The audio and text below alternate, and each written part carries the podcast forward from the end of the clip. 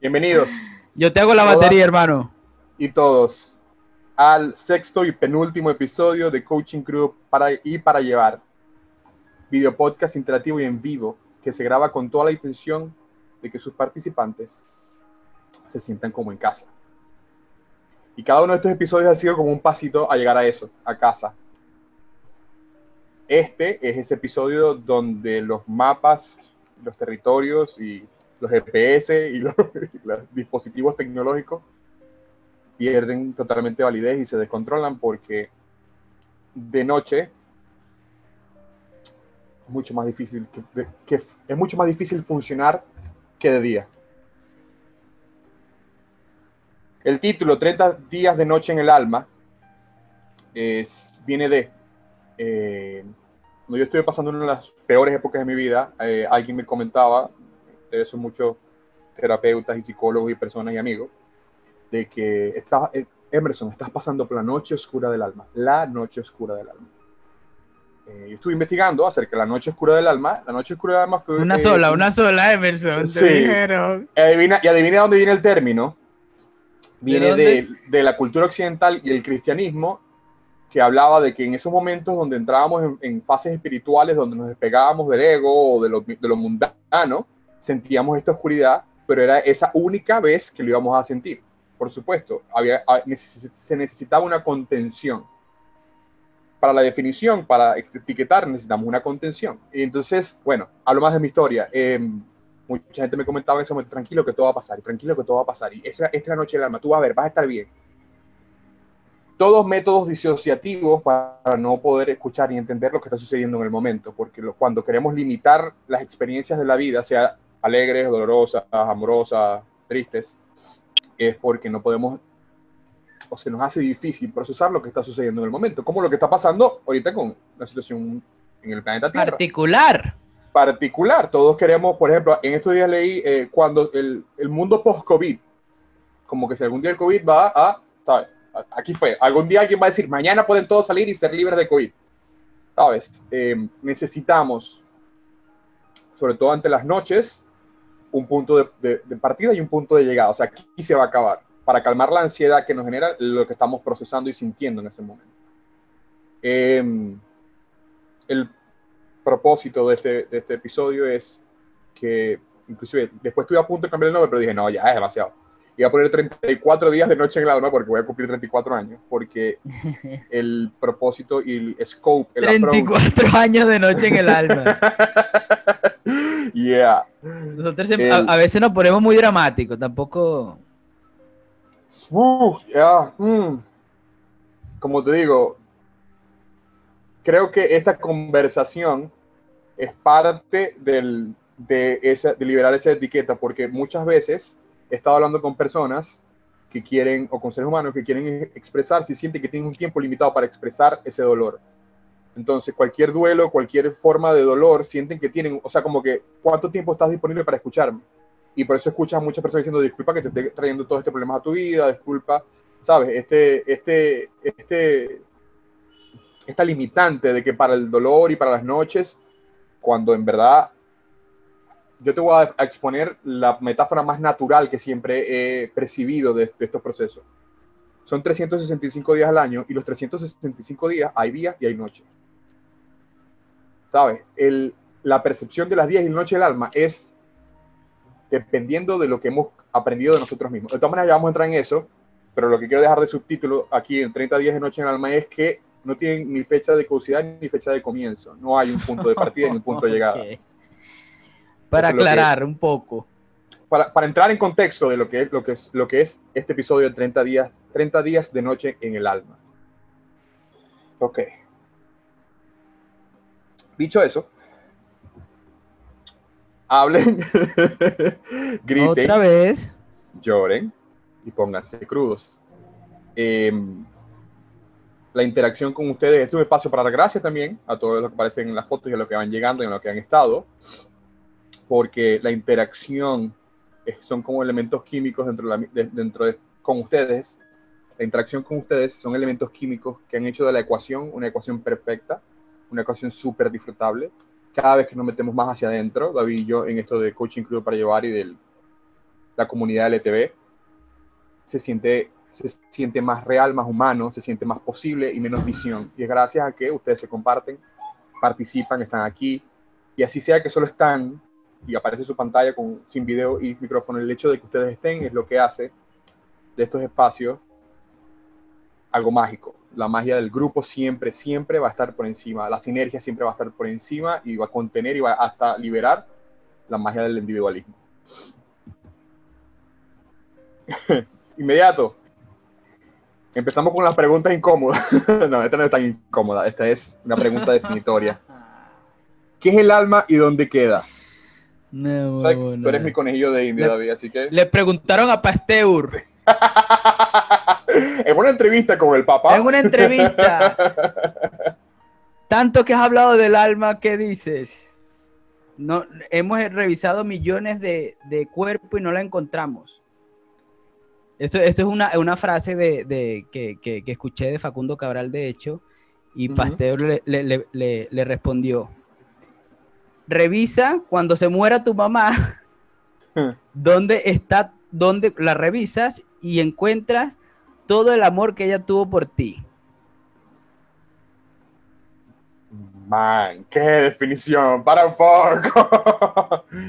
qué definición.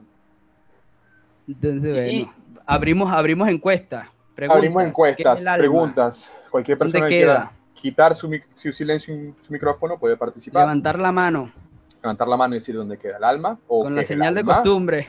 Con la señal de costumbre. O cualquier cosa aquí naranjadita que aparezca. Romy, ¿levantó tu, tu, tu mano la levantó tu alma o quién la levantó? Bienvenido, te va a, a reactivar el, el micrófono. Allí Ahí. estás, bienvenida Romy, sí, te escucho perfectamente. Hola, Romy. Hola, Emerson. ¡Qué rico! Nuevamente, volvemos al sexto episodio. Anoche justo estaba pensando en eso porque estoy como que en, en- en un proceso de autointrospección, digamos, de, verme, de verme un poco más y ver esto, por eso tomo la clase de hoy, que esto de la oscuridad, digo, wow, hay que reconocernos ahí adentro. Em, entonces, eh, bueno, para mí el alma es ese calor, es esa energía que tenemos todos que nos da el, el- el impulso de vida, el aliento de vida. No sé si me explico, para mí es Totalmente. Para mí es, es sí. como la emoción, es como el movimiento, como la... claro y cuando no, y cuando no nos vamos de este mundo, eso se enfría, el cuerpo se enfría, la materia se enfría, y ese calorcito, eso que vuelve a la fuente, a la gran fuente, Ujú. digamos, para mí. Pero es porque por ahí estoy muy influenciada dentro de lo que es la metafísica. Hace mucho estoy estudiando eso, hace unos tres años. Y bueno, y voy viendo, viste, diferentes definiciones. Diferentes, y esta claro. también me, me interesa porque es desde otro lugar, porque por ahí yo la veía muy enfocada a lo que es espiritual y, y metafísico. Y por ahí escuchar esta, eh, la que tienen ahora para dar, eh. Sí, gracias, Romy. Dios mío, ¿cómo te hemos extrañado? ¿Alguien más Gracias desea Romy, ¿quién más por aquí? Definición del Alma. y dónde queda. Quiere, quiere indicarnos el camino. diferencia entre alma y espíritu. Diferencia entre alma y espíritu. Para mí, en lo personal, el espíritu es lo que lo mantiene todo junto y el alma tiene que ver con movimiento, tiene que ver con, con energía. Es algo, es como si hablamos, yo lo pongo en lo una que, le da, E. lo que le da luz al cuerpo, lo que le da... Ya lo vamos a entrar un poquito, pero yo lo dibujo en una E de espíritu. Siempre pongo alma, cuerpo y mente, y el espíritu es lo que lo tiene todo junto, ¿sabes? Lo que lo mantiene todo junto Pueden, pueden dejar por aquí el significado en el chat en el chat. para Correcto. ustedes. Yo pienso, Ah, bueno. Oh. Arturo. Arturillo, algo de, bienvenido. el alma puede ser, como dices Emerson, es como un vehículo que está, para mí puede ser en, en otro plano, en otra Ujú. dimensión, y el espíritu es lo que está aquí en este cuerpo, que nos da la energía para vivir. Literal. Y, y en, y en esta, ¿y qué pasa con el espíritu que- y el alma? Que como no tienen una frontera divisoria, O sea, ¿sabes? Hay una interacción muy bonita. Creo que al alma inclusive es uno de los primeros pasos al, al camino espiritual, porque pierdes toda forma y entras en, ¿sabes? En como que, ok, en lo que no tiene forma ni definición. Y te das cuenta que lo, lo que no sabes de ti siempre va a ser mucho más de lo que sabes de ti. Entonces, gracias Arturo por esa definición. Creo que sí es una puerta, el alma y el espíritu tienen un, ¿sabes? Como, son como el, el lobby y el comedor. Antes de entrar en la cocina del fuego. Eh, yo, por supuesto, ustedes saben que soy amante de la etimología, que es las palabras, la comunicación, el lenguaje es la forma en como que definimos el mundo. Eh, le damos forma al mundo a través de las palabras que sabemos. Inclusive Se te da muy bien, idioma- hermano, por cierto. Muchas gracias, amigo, de verdad. Se me da muy bien porque tú, tú eres un buen amigo y estás aquí conmigo y, te- y tenemos un podcast. bueno, admito que mi madre ha tenido mucha influencia en esto. Mi madre, cuando yo salía, sacaba muy malas notas en el colegio, me decía, ¿cómo tú vas a sacar malas notas viniendo de una madre que leía el diccionario como hobby? Y yo, "Mm, ya. Entonces yo un día compré un diccionario. No ver- exactamente como hobby. no exactamente. no exactamente como hobby. Pero, a ver, entendí el amor, por eso el amor, por eso el Ayúdame Freud fue un capítulo tan bonito. El Sí, amor sí, de sí, una madre este, siempre te, te lleva por el, te- es una luz en el camino. Y entendí que la- en las definiciones, luego hice el curso de coaching ontológico, ellos hablan de distinciones, o sea, lo que es para ti felicidad. Por eso yo siempre pregunto qué es para ti. Porque en el coaching ontológico, el curso que yo hice, el- el- la primera pregunta que te haces cuando estás enfrente a una distinción es, ¿qué, ¿cómo define el esto? ¿Qué es ¿O para ti? Exacto. Porque de Café lo caliente. Exacto. ¿Qué es para ti café? Normal, o sea, ¿qué es para ti felicidad? ¿Qué es para ti? ¿Qué es para ti? Como tú lo Claro, defines, claro. se graba en pensamiento subconsciente y es como lo expresas, lo vives, lo percibes. Y cuando lo Eh, expresas, lo haces consciente porque ahí te estás hablando. Entonces todo Ujú. esa, esa, ese, ese pensamiento está allí vago. Exactamente. Cuando está- dice, mira, ¿qué es el alma? ¡Ah! Un, líder, un líder en, un curso de ventas me dijo, "Cu- las distinciones y las definiciones son como si tuvieras una rocola. Tú la vas metiendo en los discos, la vas metiendo en los discos y cuando tú vas a hablar de ese tema, tu mente le da a ese botón. Entonces saca el disco de esa definición, lo pone y tú empiezas a hablar desde esa definición. La expresión viene, viene muy basada desde la percepción. Entonces por eso la depresión y todos estos temas de tristeza y oscuridad es cuando la percepción supera la realidad. Pero vamos primero con el alma. Etimológicamente vamos ligero, hablando. vamos ligero sí. primero. No, hoy ligero se los debo. El alma, etimológicamente hablando, alma viene de ánima, ¿ok?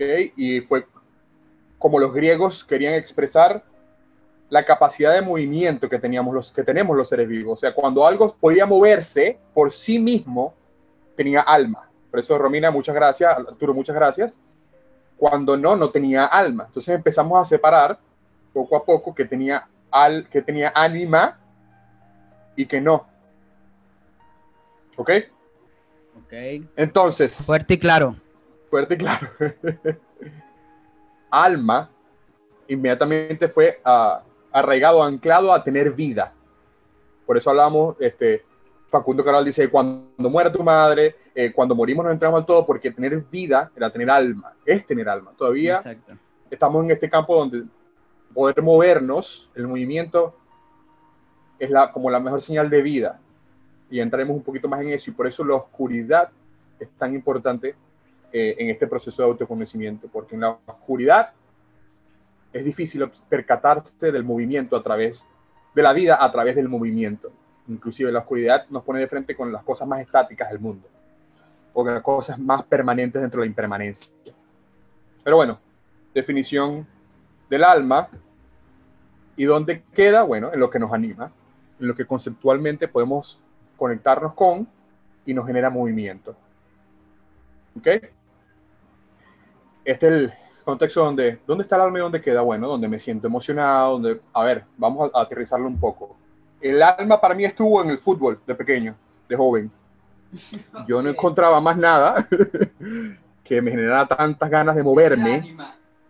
Exacto, esa ánima que no fuera en el fútbol, en el deporte per se, pero el fútbol era una cosa, bueno, a los que estuvieron en esa etapa de mi vida lo saben y hasta perdón por cualquier cosa que haya dicho viendo algún partido o algo, porque era mi, este, y voy a hablar un poquito más adentro, más que el fútbol, era la participación en campo, el equipo, el todo, lo que representó el juego para mí como experiencia de vida, como ir al mundo, como primer concepto de interacción inconsciente con otros.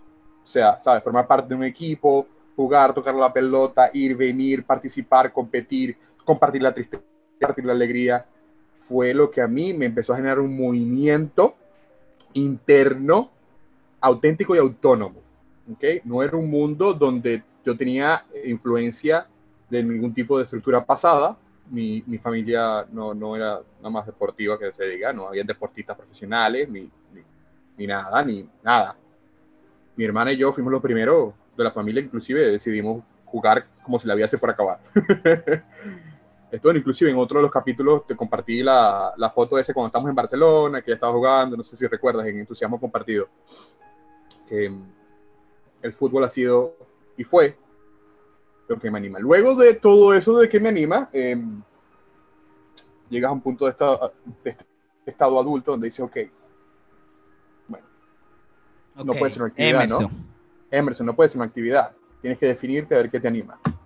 Entonces abajo aparece lo que la primera programación de, de los, de nosotros como adultos que nos va guiando a ese punto oscuro donde nada tiene forma, que es el sentido de la vida, ¿sabes?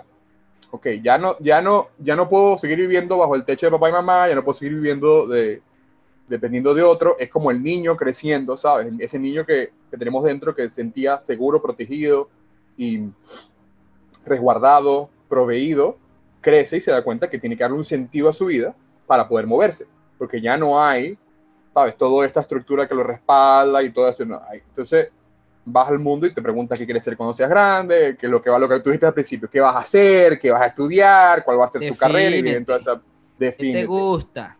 Entonces, aquí el alma empieza a tomar definición de acción, ¿sabes?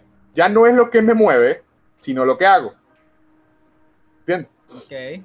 Entonces, lo que hago y lo que me mueve, la motivación, la, la causa y el efecto, se convierten, se cierran, se compactan esta frase en lo que nosotros como seres humanos, que somos los únicos animales, o sea, los únicos seres vivos del planeta, que le buscamos sentido a la vida, ¿sabes? O sea, tiene que tener un sentido, tiene que haber un sentido, ¿sabes? O sea, ya va, tiene que haber un sentido. Yo no puedo vivir por vivir, ¿me entiendes? O sea, tengo que tener un sentido, me tengo que parar la cama por algo. Digo para la cama porque es la parte donde yo me despierto y digo, ay, ¿por qué me voy a parar hoy? Claro, claro. Pero bueno, ya el alma va tomando forma de lo que hacemos. Y, se, y empieza esto. ¿Cuándo se hace de noche en el alma? Ok.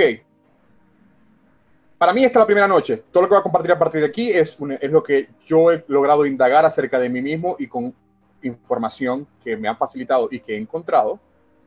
He podido sintetizar acerca de lo que para mí es la primera noche del alma, ¿sabes? Lo- donde entra el oscurecimiento de esa energía, esa luz que nos va moviendo, que nos da ganas, que, que traemos cuando somos niños, de querer hacer cualquier cosa, de no pensar en el sentido, de no pensar en el efecto, ni en la causa, simplemente ser, ¿ok? La primera noche del alma es cuando nos presentan esta fórmula. Ser, hacer, tener. ¿Ok? Ser es algo completamente intangible. Por más que lo quieras definir, por más que le quieras dar forma, por más que lo quieras tocar, quien tú eres. A ver, te hago la, te voy a hacer la, ¿quién soy? te voy a hacer la pregunta, David. ¿Quién soy yo? Mira. ¿Quién eres Ah, Sage. Ah, qué bien, grande, crack. Este, sí, te hago la pregunta, ¿quién soy yo? Defíneme. Pues bueno, Emerson es un- una persona que nació en Maracaibo, es muy entusiasta, alegre, creativo, comunicativo, amoroso. por ahí así, que es muy complejo de ponerlo en palabras, pero hay algunas cosas que lo que lo puede, Que que lo- lo puede definir en, en alguna de sus etapas. En algunas de sus etapas, algunas de sus facetas. Cuando su, cuando su alma está, está dándole ánimo al cuerpo. Entonces, inmediatamente, eh, cuando quiero definir, y si yo trato de definir aquí, también voy a pensar, por eso definir ser, a pesar de que de que estamos tratando de llegar a lo intangible, siempre va a, ser, va a estar fuera del alcance de lo, de lo cognitivo y de la razón. Quien tú eres, David, por más que yo quiera definirte, te voy a definir. Naciste, eres, haces, Eso. eh, por tu cabello, eres mi amigo, esto, lo otro, pum, pum, pum. Son todas acciones y vínculos, ¿ok? Para poner un, un- un ejemplo de la separación de estas tres cosas y de cómo se va oscureciendo el motivo para vivir, es, no es lo mismo tener hijos que criar hijos que ser padre, ¿ok? Según esta metáfora, según esta metáfora que Es nos, que buenísima nos esa inducen, parte, buenísima, buenísima. Sí, este, esta metáfora de división es una de las primeras que nos afrontamos para escoger nuestra acción en el mundo, porque el hacer se hace puente, se hace puente entre el ser y el tener. Todo esto que estoy hablando eh, para mí es completamente erróneo, pero yo lo estoy describiendo porque es una de las primeras fórmulas que se nos presenta cuando entramos en el yo adulto. ¿ok? Sea, sea, que- sea cuando sea que te toque eso, que toque esa paradoja, porque el yo adulto viene cuando yo me tengo que valer por mis propios recursos, mis propios medios. ¿ok? Ok. Ya no hay ya no hay quien provea, o quizás nunca lo hubo, este, pero en ese momento te das cuenta que tienes que valerte por tus propios recursos. Entonces, eh, ser, hacer, tener es eh, tener un carro, hacer es manejar y ser es el, ser el chofer del carro. Entonces, ante esta, em, ante esta fracción, ante esta división, el ánima, el movimiento, esa luz que nos empuja, esa energía que nos empuja, pierde sentido, porque ya no está unida o intrínseca en una totalidad. No, tiene que tener un sentido basado en el resultado. ¿ok? Empiezas a darle paso, empiezas a darle forma. que Es como dice, ¿por qué voy a hacer esto? ¿O por, para qué voy a hacer esto? ¿Sabes? Te empiezas a preguntar eso porque empiezas a buscar, como te digo, valerte tus propios recursos y tiene tu, tu accionar, tu vivir, tu existir debe tener algún propósito, debe tener algún resultado, porque de ese resultado, con ese resultado, en base a ese resultado, es que vas a poder existir y sobrevivir. Entonces ya no es, la pregunta se pasa, eh, se, se, se voltea. En vez de decir, esto me anima, me muevo hacia ello, digo, ok, necesito moverme hasta aquí, ¿qué necesito hacer para llegar hasta ahí? Es el- el- la gran mentira del hacia, de los objetivos, de las metas, del, ¿sabes? Del deseo. del deseo, de sí, desde, desde buscar esa luz que antes me animaba afuera, en vez de- porque ya no la siento adentro. ¿Ok? Entonces la primera noche del alma es la que, la que cuando la, ahí lo puse abajo, cuando el ánimo de vivir le faltan ganas de ser. El, el ánimo de vivir es uno y, y bajo esta estructura del ser, hacer, tener, ser es otra cosa, ¿sabes? No es vivir. Ser tiene una definición, tiene una limitación y sobre todo tiene una causa y un efecto y yo tengo que entrar en ese ciclo. Entonces, ya no es voy con la luz al día o la luz a la noche, voy a bailar, depende de si es de día o depende si es de noche. ¿Ok? Ah, ok. Todos estos días han tenido una noche en común. Este episodio está muy corto, va a estar muy corto. Y en este resumen que estoy haciendo enfrente a ustedes eh, es hacer un común denominador, hablando, mi, hablando en mi metáfora de se hace de día y se hace de noche. eh, es- cada uno de estos episodios ha sido de, de una de esas noches. Caminando después de la vulnerabilidad ha sido la, la luz que encontré cuando se hizo de noche por quererme proteger de todo. O sea, creer que sentirme seguro era protegerme del mundo. ¿Ok? Diluyendo lo del diferido es la luz que viene de la oscuridad, de entender que el, al dolor no, no lo puedo aceptar o digerir dependiendo de su tamaño. El dolor va a venir en las formas que tenga que venir y me hace una invitación al crecimiento y yo decido si aceptarla o no. Entusiasmo compartido ha sido la empatía de... Hablando del alma, sería como el alma colectiva. Eh, por ahí veía y te quiero hacer una pregunta en base a eso, David, en tu experiencia. eh, ¿Cómo ha sido para ti cuando te sientes entusiasmado con algo, cuando te sientes súper animado con algo y lo compartes y sientes que la respuesta de ese compartir no está ni cerca de lo que tú puedas sentir por dentro? Me siento muchas veces rechazado, excluido o no comprendido. Hay, hay- en el transcurso del tiempo aprendí que eh, dar amor Es una cuestión que va de uno hacia el otro y no, tienen, no depende nada del otro. Eso es correcto. Yo la tomé, la tomé, sí, sí. Es como que, eh, exacto. Y, y, y, primero te amo, David. Segundo, pierde causa y efecto. Ya no hay un, ¿sabes? Un, este, doy para esto o hago para esto, soy para esto. Entonces, vuelvo repito, estoy tratando de entrar en esa luz del alma, que también tiene su oscuridad, este, donde el qué, por qué, para quién, todas estas causas que nos inventamos y efectos en la cabeza ya no tienen sentido para entrar en contexto para mí entusiasmo compartido fue la luz de que yo me sentía egoísta cuando me, me, me sentía feliz, cuando me sentía poseído por Dios. ¿Sabes que esa fue la frase? Ok, poseído por Dios. Ese fue el momento COVID del episodio. COVID del episodio. Cuando yo me sentía poseído por Dios, yo me sentía egoísta, me sentía como, ¡Ah! estoy demasiado feliz y ellos están wow, tristes. no. ya, va, ya va. Puede ser feliz Emerson, pero no tanto. no tanto, porque a ver, comparte con los pobres, macho. O sea, ¿qué pasa? O sea, eh, a ver, perdón. Pero esa fue la luz de esa oscuridad, ¿sabes? La empatía, el entender este, que, inclusive hablamos en ese episodio de Entusiasmo Compartido, el entender que la inspiración no viene solo, o la en compartirse, no viene solo de las alegrías, es parte del equilibrio de la vida. Cuando yo me siento feliz, otra persona se puede sentir triste con mi felicidad y eso está bien, ¿sabes? Todo esto. Hagamos las paces, señor juez.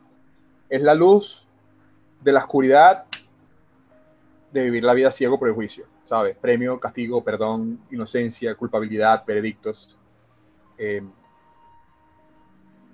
creo que se explica por sí sola. Y Ayúdame Freud es la luz de la oscuridad que, a la que te lleva a vivir en dualidad y creer que lo, femenino y lo masculino son dos cosas diferentes o que viven en espacios diferentes.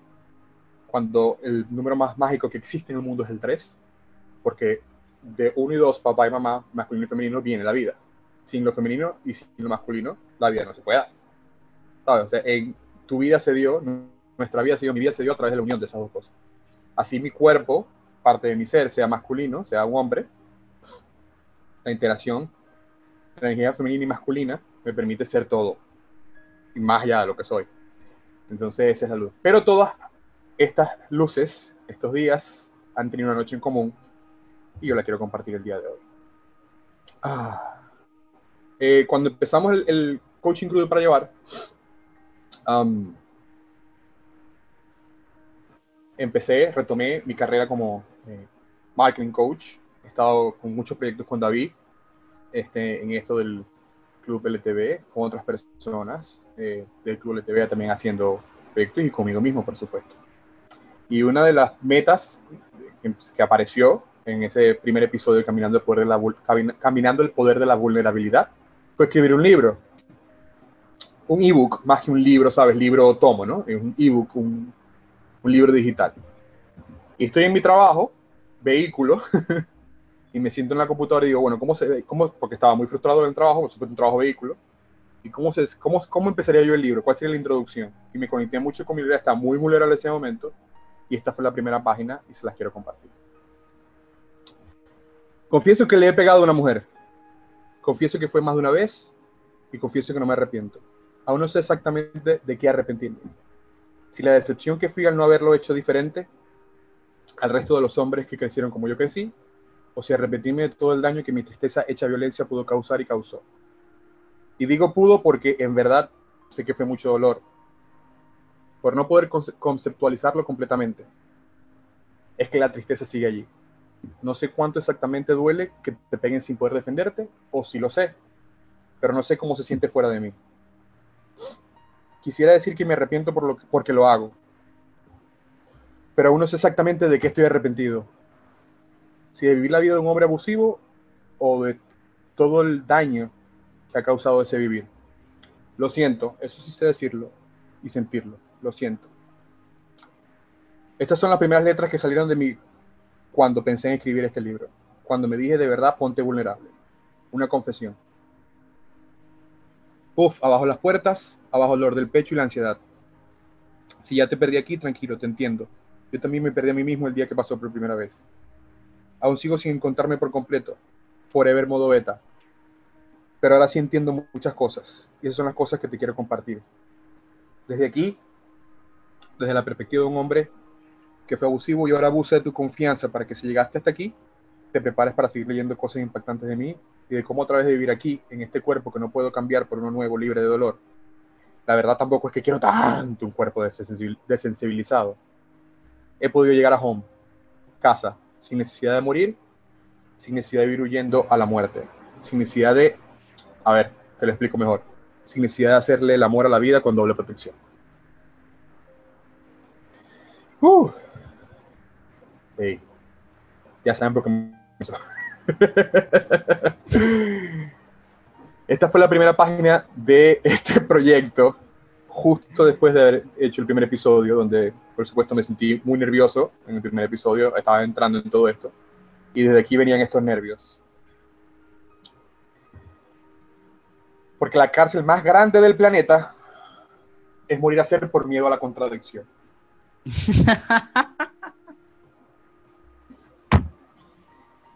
Eh, mi primer taller de autoestima al que fui, tenía yo como ocho años, ni siquiera sé que era un taller. o sea, sí sabía que era un taller, me explicaron, ¿no? Eh, yo no hablé hasta los dos años.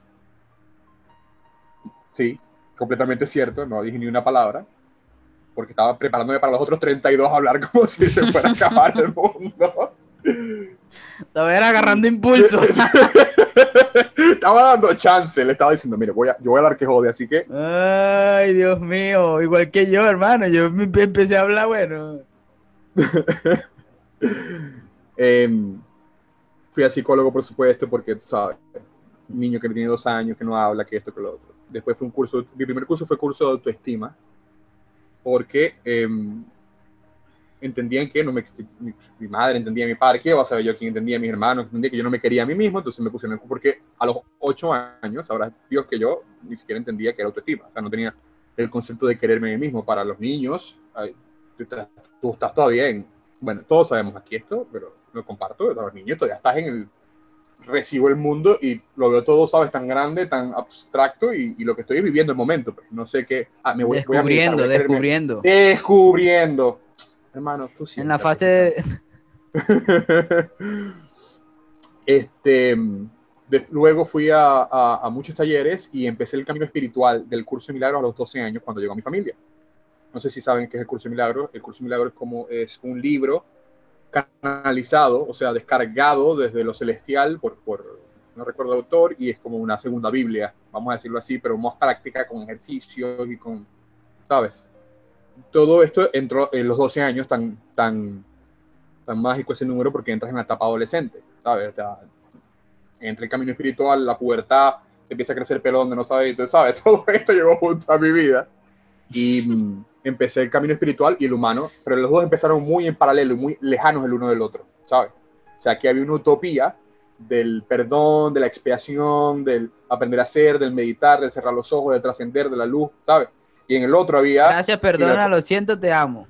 Sí, exacto. Y en el otro había ir al colegio, el bullying, yo entrando al fútbol, yo siendo bullying también, ¿sabes? O sea, mi mundo se empezó a crear en, un- en- en- en dos polos completamente diferentes. Y en el medio estaba yo, por supuesto. Este. mm, em, vengo, entro en el mundo del mercadeo y mm, entro en mi punto más bajo, que sí fue la noche más oscura, duró cuatro años donde se perdió todo, ese, todo este sentido fue justo después que me gradué de contador público.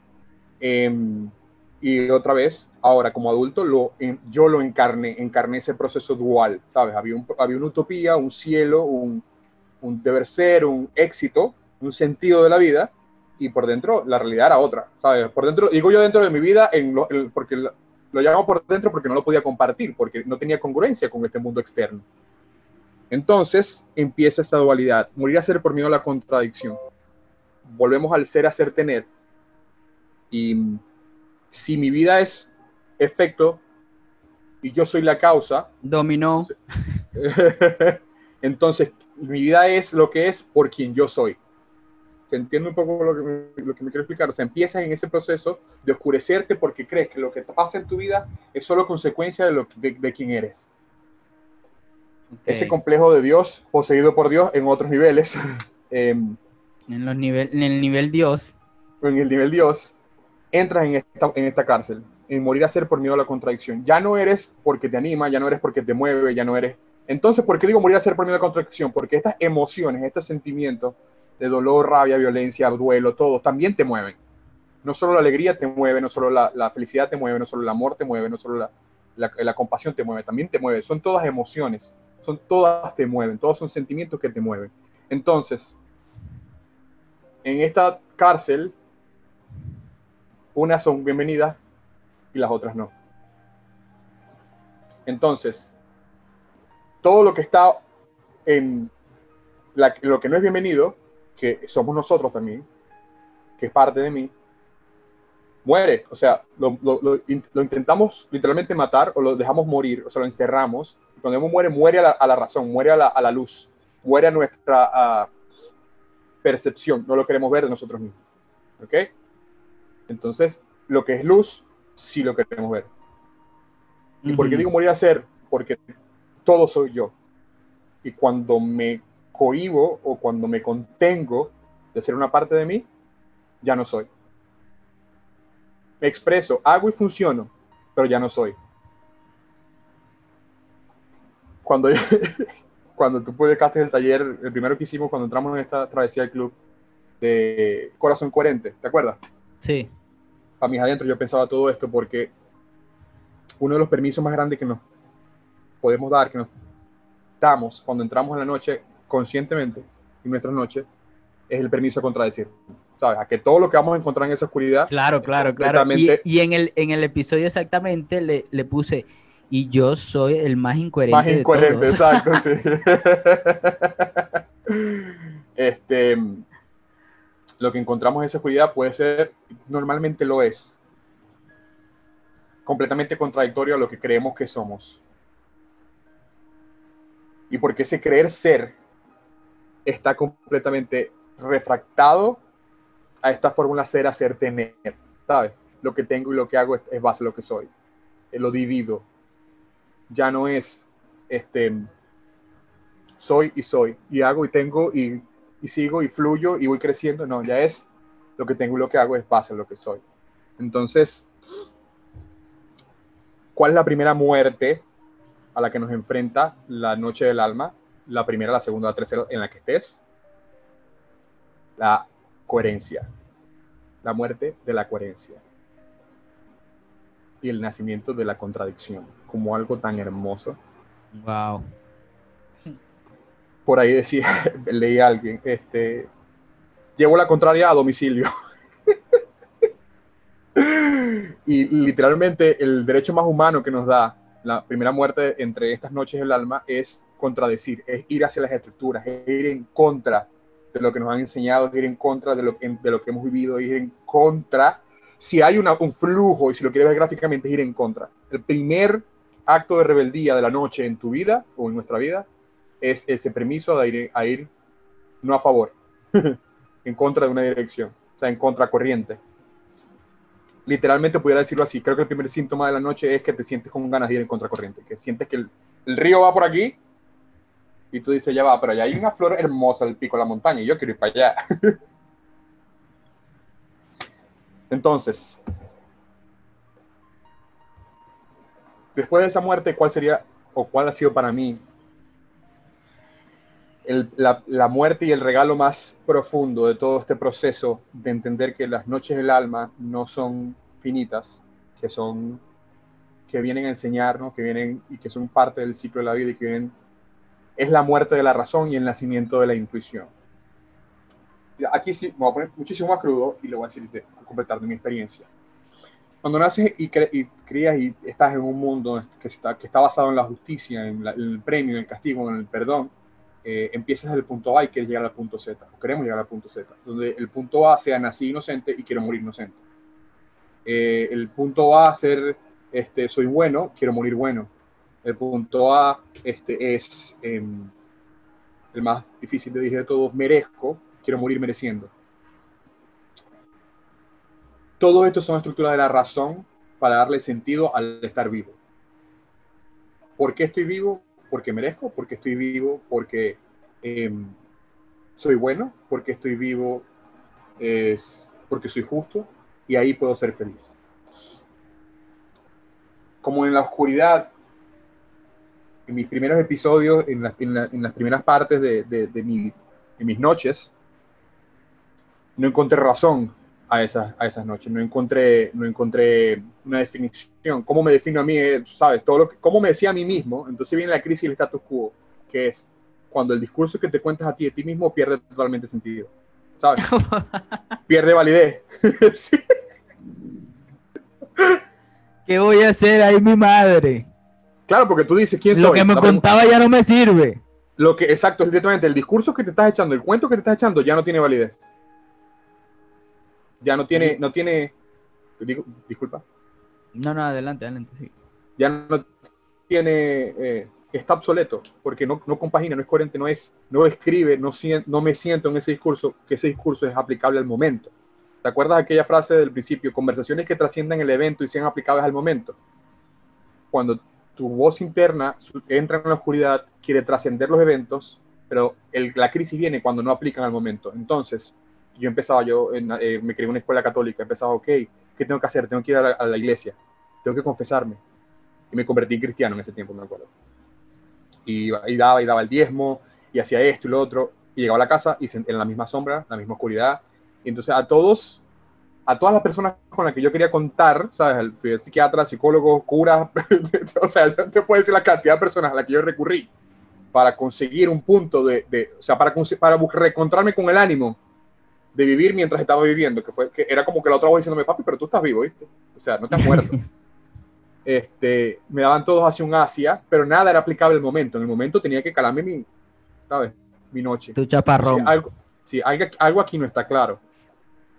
Bueno, es que no puede estar claro, primero porque todo está oscuro, y no puede estar claro porque en esa, en- al perder esa, esa definición, yo voy con lo que es para mí este episodio, al perder toda definición de lo que te está pasando, la definición la, la tengo que crear yo. Tengo que conocerme para poder entenderme. Tengo que verme para poder amarme. Tengo que tomarme para poder abrazarme ya no hay ninguna definición que me mueva, que me saque de mis adentros y que me ponga en un punto externo y que me dé un punto de llegada para, para, para yo ser el punto de partida. No, partida soy yo, llegada soy yo. Y no tengo cómo, desde la razón y lo cognitivo, definirme. Entonces, todas las herramientas que hemos venido brindando, o bueno, los conceptos que hemos hablado en Coaching Group para llevar, llegan a este punto donde esas voces todas entran en silencio y se convierten plenamente en un observador.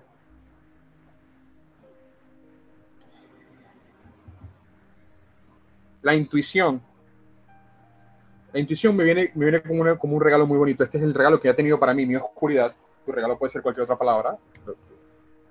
Tu oscuridad te lo va a decir. Realmente la oscuridad habla, en- va- poco a poco se va traduciendo a ella misma. Para mí fue la intuición. La intuición, apenas la escucho, es como que hablo de tutor, ¿sabes?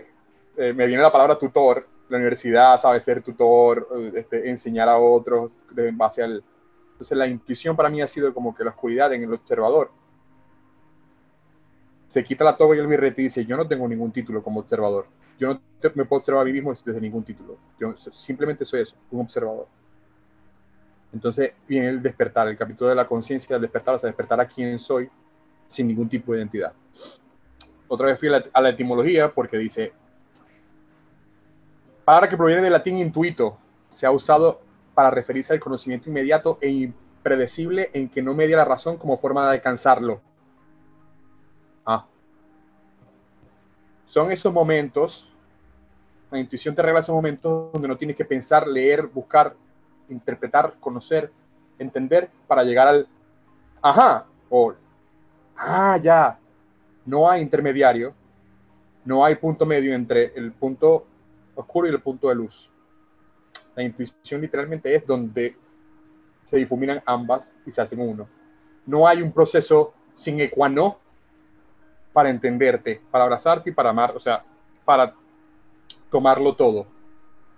La intuición no necesita lenguaje descriptivo, o como dice aquí, la filosofía griega, la experiencia constituía la vía por la cual las personas alcanzaban un grado de intuición, reconociendo la separación con la lógica. Si la primera muerte que te ofrece esto es ir en contra de algo que, ha sido tu estructura toda tu vida, ir en contra de hasta lo que tú crees que eres. ¿Qué es lo primero que vamos, qué, qué es lo primero que te vas a separar, que nos vamos a separar? de mi propia lógica como ser humano. Cuando la lógica es si A, A, B, B, C, esa lógica se rompe, me separo de ello y nace la intuición. Y decían los griegos, debido a que la racionalidad ensombrecía el campo de la actividad inconsciente. Ensordecía. Ensombrecía. Ensordecía. O ensordecía también, me encanta, genial. No, genial, Ensordecía. Porque es una voz literalmente, gracias. Claro. Hermano. Te amo, hermano, de verdad. Em, para ellos, tratar de racionalizarlo era completamente ir y tapar y callar la- la- a, la- a lo inconsciente y solo trabajar desde lo consciente. Entonces, eh, traducido sería solo trabajar a través de lo que soy, por lo que creo saber y no Exacto. trabajar y- de la información, de la de información. la información, gracias por aterrizarlo. Solo trabajar a través de la información y no, y no dar espacio a lo nuevo, a la intuición, a lo, no, a lo, a lo que no le puedo dar forma ni describir. Exacto. Este es el capítulo, eh, en eh, de verdad que me encanta este capítulo. Encaminando eh, en la Vulnerabilidad, hablaba de que la vulnerabilidad, vulnerabilidad es uno de los primeros pasos donde yo me permito, me doy permiso y me hago consciente de que lo inconsciente está trabajando también para mí. Para ello, la oscuridad es quien te dice, ve aquí, aquí es que tú eres inconsciente. Vean acá, De vean acá, papito, no me quieres ver. Exacto, la oscuridad literalmente, las noches del alma literalmente. Entonces viene otra metáfora. eh, en ciertos países han prohibido eh, la el uso de la palabra alumno, porque el alumno viene del latín alumni, y alumni viene de a y lumni, sin luz. El la palabra alumno viene de la fi- filosofía y cultura de que los profesores tenían la luz y los alumnos cuando se graduaran de ese curso iban, iban a conseguir su luz también. O sea, pero venían oscuros, venían, ¿sabes? Cero, no sabían nada. Y ahora en el 2020 todos queremos ir al niño interior y recordar ese alumno. Estamos viendo cómo conectar nuevamente allí, Dios mío. Eh, qué bravo. Este, porque literalmente nacemos con una luz, somos luz, y oscuridad también, pero somos luz, y ningún tipo de conocimiento, al contrario, se ha descubierto que el conocimiento y la, la sobrecarga de información es lo que más apaga nuestra luz. Esa luz inconsciente, esa luz natural, ensordece. te ensordece y te quita la naturalidad. Es importante, nos vamos otra vez al camino del medio. Claro, porque Em, siempre dice, ah, sí, pero no es fácil. Ah, sí, pero no es. Sí, claro, que no es fácil, por eso es que estamos aquí.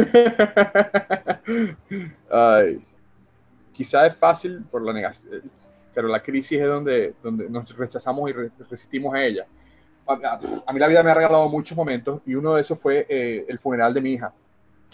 Eh, tú sabes, familia latinoamericana, este, nací en una cultura religiosa eh, y estoy yo en, la puerta del, del- velatorio y alguien me dice, "Ah, ahí llega un cura. em, y estamos hablando a ver si le hacemos el, ni siquiera recuerdo porque eh, en el momento que me fueron a decir esto me bloqueé, o sea, me no, entró el, modo fuego le dije que ¿tú crees que a esa criatura inocente yo le veo algún pecado? Yo no necesito ningún cura ni nada para que me- Porque la creencia religiosa en el momento era que Claro, si claro, mueres, claro, claro. tú naces con un pecado, El pecado original, original. Ajá, mueres antes de la primera comunión, o sea, vas para el infierno. Ujú. El infierno vio a la persona que me quiso decir eso de mi hija cuando estábamos en el velatorio. Y ese ha sido uno de los momentos COVID, sin el COVID, donde dije que cómo hemos tenido que controlar la vida, darle A y Z, ser, hacer, tener, causa y efecto, hasta desde que nacemos con filosofías para tapa- tapar lo inconsciente de nuestra luz.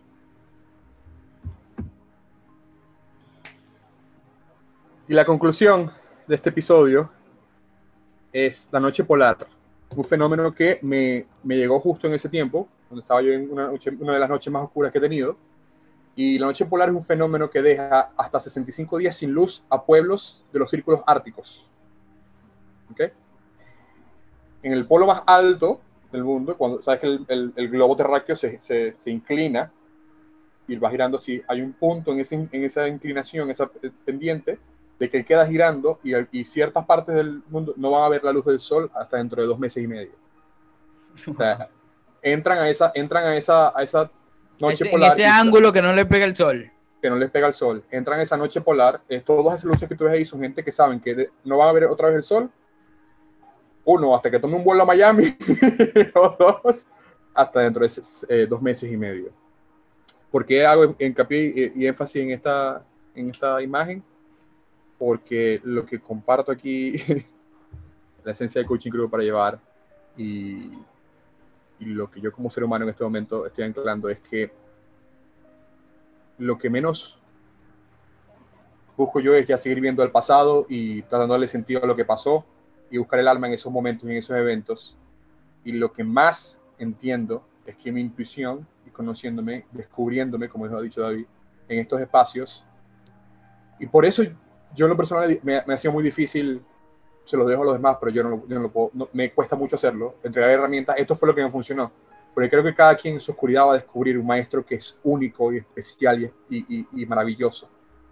Y, y por eso me uní a esta visión de conócete, sánate y comparte tu don. Porque creo que el seguir buscando herramientas to- total, de- siempre de cómo brillar es literalmente aprender a brillar como otros y no, no entender ni asimilar que la luz más radiante que el sol está aquí.